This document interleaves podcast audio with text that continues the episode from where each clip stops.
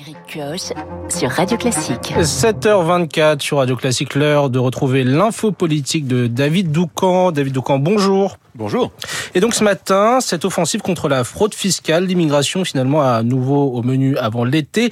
Emmanuel Macron essaie de parler à la gauche et à la droite. C'est le retour du fameux en même temps. Oui, mais à force de vouloir parler à tout le monde, le risque c'est de ne convaincre personne. Regardez, aujourd'hui à l'Elysée, demain à Dunkerque, lundi à Versailles avec Choose France, Emmanuel Macron va défendre l'attractivité du pays. Mais depuis 48 heures, son ministre du Budget fait la tournée des médias pour parler contrôle fiscaux. Pas moins de 10 interviews en 24 heures avec à chaque fois cette promesse de Gabriel Attal, 25% de contrôle en plus pour les particuliers d'ici 2027. On a vu engagement plus attractif justement. Bien sûr, il ne vise que les fraudeurs, mais en la matière, l'amalgame est inévitable bien sûr, bien entendu qu'on fait de la politique, assume un conseiller ministériel. Le sujet de la fraude est un outil, un moyen pour convoyer un message vers une gauche qui n'attend qu'une chose, qu'on cible les riches. Cette gauche euh, a transformé son opposition en détestation pendant la bataille des retraites. Elle est perdue pour Emmanuel Macron. Pourtant, il ne renonce pas à lui parler. On se demande bien pourquoi, me disait un élu macroniste venu de la droite. La droite, justement,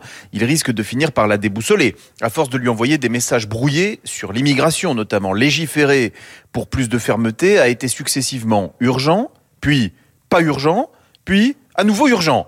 Et sur le contenu du texte, le président, là encore, reste attaché au en même temps, avec un volet répressif et un volet euh, pour un meilleur accueil d'une certaine immigration économique. Un texte, deux objectifs, Zéro chemin politique. Voilà le en même temps qui conduit à l'impasse. C'est-à-dire, David Doucan? Eh bien, la magie du en même temps a opéré pendant le premier quinquennat, c'était le charme de la nouveauté, mais surtout, à l'époque, il y avait une majorité absolue qui votait les textes comme un seul homme. Là, avec une majorité relative à l'Assemblée, le risque c'est que en même temps deviennent synonymes de zigzag, avec pour effet d'ajouter du bazar au bazar. Attention à ce que le dépassement ne soit pas aujourd'hui remplacé par la confusion. Attention, parce que certaines forces politiques adorent la confusion, euh, car elle offre un boulevard pour faire prospérer leurs idées simplistes. Euh, ces forces politiques sont celles des extrêmes.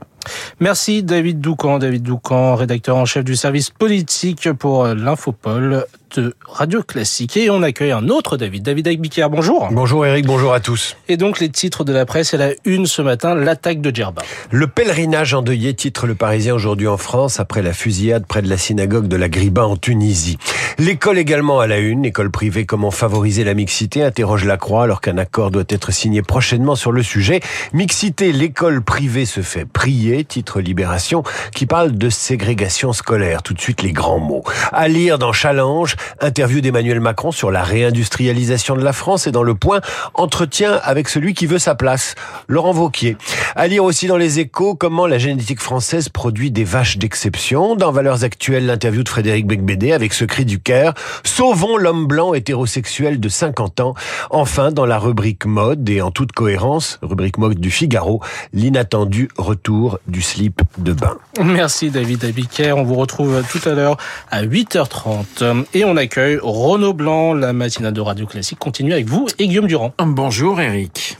Je vous donne le programme peut-être. Oui, peut-être. J'attendais que vous me posiez une petite question, mais pas du tout, mais elle n'est pas venue. 7h40, nous parlerons de la Chine et de la visite à Paris de son ministre des Affaires étrangères dans notre studio. Mon confrère des échos spécialiste euh, des questions internationales, Yves Bourdillon. Yves, pour commenter cette opération euh, séduction. Yves Bourdillon, juste après euh, le journal de Charles Bonner, 8h05. Nous serons en ligne avec Marélis Massé, directrice générale du Centre d'information sur l'eau. L'eau que l'on peut qualifier désormais d'or bleu en Espagne et pour l'irrigation des terres agricoles. Des vols d'eau se sont multipliés ces derniers jours. Faut-il craindre la même chose en France? Restrictions, canalisation, précipitation. Marie-Lise Massé dans le journal de Lucille Bréau. 8h15, un grand écrivain. Dans le studio de Radio Classique, Guillaume Durand recevra Tahar Benjeloun.